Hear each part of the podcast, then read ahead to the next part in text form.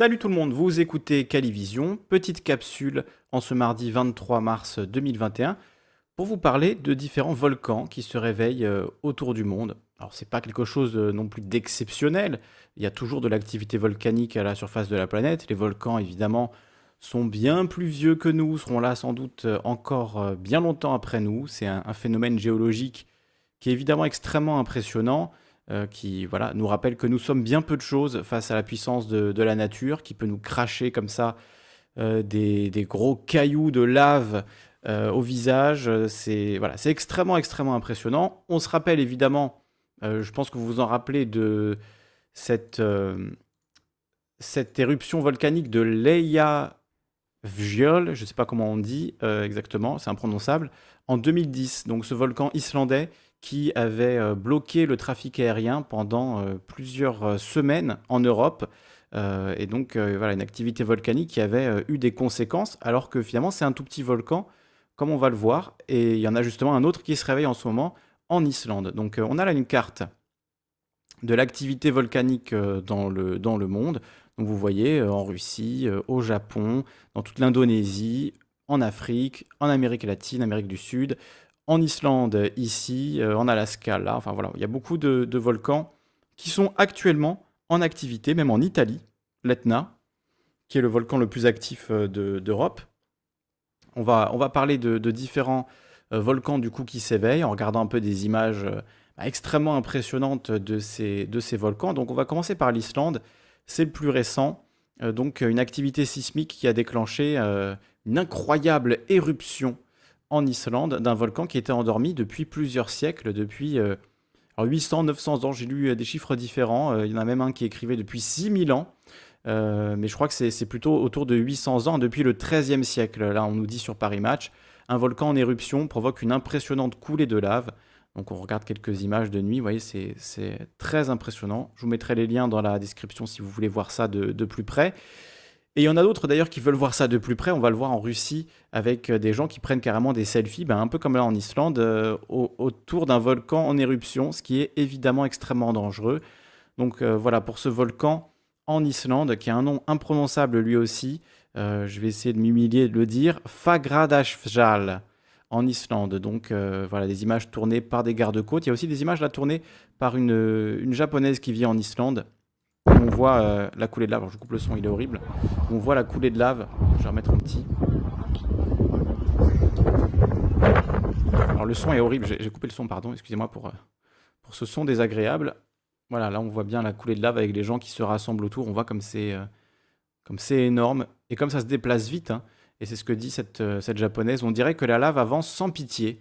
Maintenant que j'ai déménagé en Islande, j'ai vu des aurores boréales, des glaciers et des éruptions en direct. C'est incroyable. Et effectivement, ce volcan, euh, qui est pas très haut, mais qui est très impressionnant, qui, voilà, est en pleine éruption en ce moment en Islande depuis le week-end dernier, euh, avec des séismes qui durent depuis plusieurs semaines et une activité qui n'est pas encore, euh, pas encore terminée. Je vous mettrai tous les liens si vous voulez aller voir, voir ça. On va parler d'autres volcans, notamment un en Russie, pareil, nom imprononçable, Klyuchevskoy. Klyuchevskoy donc un, volcan, euh, plus haut volcan d'Eurasie en éruption dans le Kamtchatka en Russie.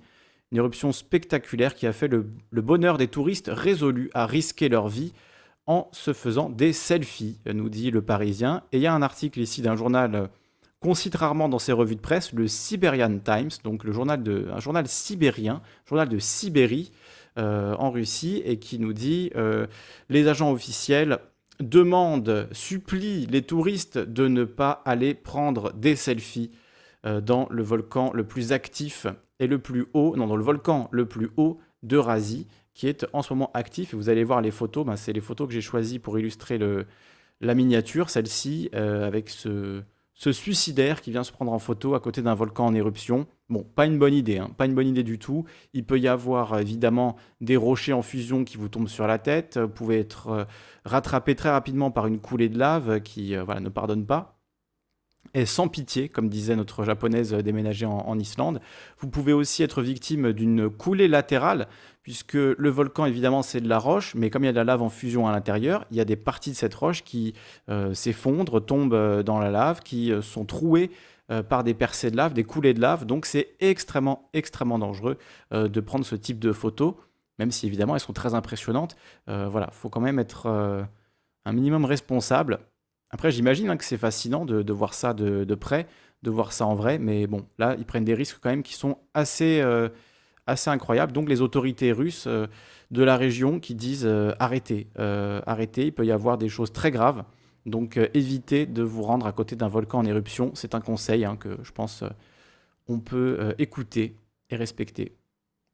en tout cas, les images sont, folles. Donc voilà, en Russie, en Islande, en Sicile également. ça, c'est près de l'Etna, où les cendres ont recouvert de nombreux villages.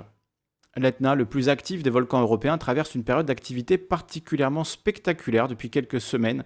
De nombreux villages aux alentours sont recouverts de cendres, en Sicile, l'Etna, entré en éruption depuis plus d'un mois, recouvre de nombreux villages de cendres. Euh, Don Salvatore Garozzo, le curé de Sant'Alfio en Italie, nettoie régulièrement le parvis de son église. La protection civile est passée hier et avait tout nettoyé, mais cette nuit, le Seigneur nous a mis une fois de plus à l'épreuve. Un autre riverain qui dit euh, J'ai senti comme un bruit de gouttes sur ma fenêtre. Je, sur ma fenêtre. je pensais qu'il pleuvait, mais non, c'était le sable de l'Etna. Donc euh, voilà, des cendres projetées par l'Etna. Les quatre cratères sont actuellement à leur sommet, au sommet de leur, activité. Dans l'ensemble, ce sont des phases explosives modérées, mais avec des moments plus intenses qui génèrent de fortes explosions. Donc ça, c'est l'Etna, le volcan le plus actif d'Europe euh, occidentale, on pourrait dire. Avec des images là aussi impressionnantes. un jet de lave euh, de plus de 1000 mètres. Euh, des images, voilà, comme on les voit ici. Je vais vous couper les sons, qui est toujours du son de vent insupportable, mais des images, voilà, très impressionnantes là aussi. Donc avec des coulées de lave, des explosions, etc. Euh, d'ailleurs, j'en profite pour vous dire, si vous êtes euh, ben, volcanologue, intéressé, passionné de, volcanologie, de, de, volcans, de sismologie, de géologie, etc., ce serait intéressant de faire une émission. Donc n'hésitez pas à vous proposer, si vous avez envie, qu'on parle de votre, ben, soit de votre domaine d'activité ou de votre passion. Moi, je m'y connais pas grand-chose hein, en volcan, donc euh, j'aimerais bien en parler avec des gens qui euh, ont étudié un peu plus le sujet. J'en profite pour, euh, passer une petite annonce à ce titre. Vous voyez, c'est impressionnant. Hein. Et enfin, dernière actualité, voilà, on est tout en bas de la page, retour en haut de la page. Regain d'activité volcanique au Guatemala et en Équateur. Vous voyez, c'est sur tous les continents. Hein. Y en a aussi au Japon, on aurait pu prendre encore d'autres exemples. Donc, une éruption volcanique au Guatemala, le Pacaya, connaît une activité électrique impressionnante. Donc vous voyez des, colonnes de, fumée, de cendres qui montent très très haut. Et euh, donc voilà, une activité volcanique qui nous rappelle quand même que nous sommes bien peu de choses dans ce monde et que euh, on pourrait euh, voilà, être, être victime d'une d'une coulée de lave en quelques, en quelques heures si on habite à côté d'un volcan. on peut penser à la ville de Naples, hein, qui est extrêmement impressionnante, à côté du, du Vésuve si je dis pas de bêtises, qui bon, est endormi depuis environ 2000 ans, mais pourrait se réveiller un, jour peut-être euh, et avoir des conséquences sur l'Europe entière. Euh, donc euh, ça, voilà, on ne pourra rien y faire. Alors on arrive plus ou moins à prévoir maintenant les, volcans avec plus ou moins de précision, grâce à l'étude de la sismologie notamment, puisque les séismes, c'est ça qui déclenche des éruptions volcaniques. Hein. Donc on arrive à prévoir un petit peu ça, mais c'est loin d'être voilà, une science absolument sûre et certaine à 100%.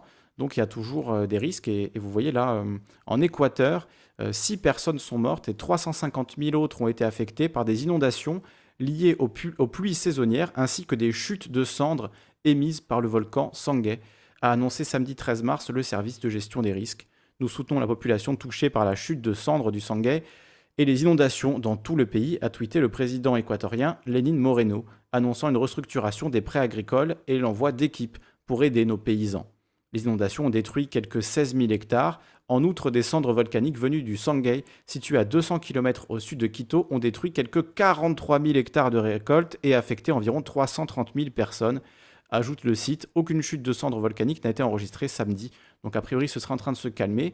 Mais vous voyez, une activité volcanique aux quatre coins de la planète et euh, surtout qui, encore une fois, nous, nous fait vraiment nous sentir peu de choses, tout petits dans ce monde, parce que là, c'est des tout petits volcans, en fait, c'est des bébés euh, éruptions.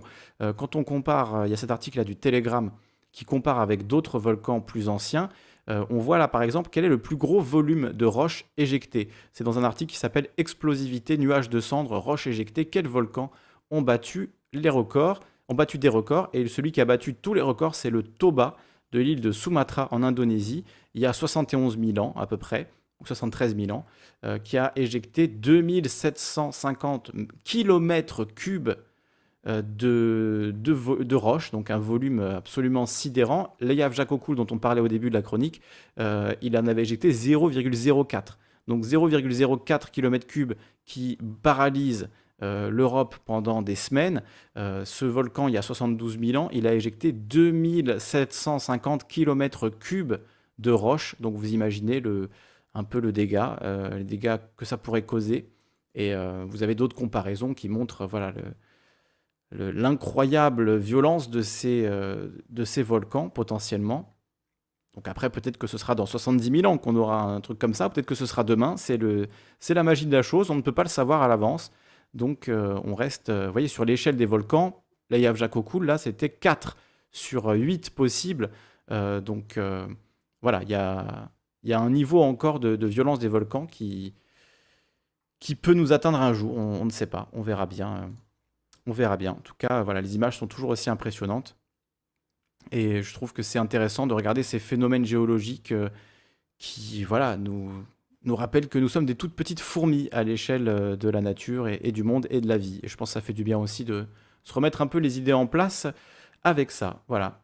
Alors n'hésitez pas, si vous aimez euh, cette chaîne, si vous aimez le travail que je fournis, à faire un don. Euh, j'en ai besoin. Il n'y a pas de publicité sur les vidéos, il n'y a pas de partenariat produit euh, avec des marques ou avec le gouvernement ou avec je ne sais qui. Il n'y en aura pas. C'est pas du tout l'esprit de cette chaîne. L'esprit de cette chaîne, c'est de vous apporter des informations sans aucune forme d'autocensure. Et pour ça, ben, j'ai besoin de votre financement. C'est le seul moyen que j'ai trouvé pour pouvoir financer ce travail sans être redevable à qui que ce soit d'autre qu'à vous qui regardez et appréciez ces vidéos. Donc si vous en avez la possibilité et les moyens, je vous en serais très reconnaissant de faire un petit don. Les liens sont dans la description.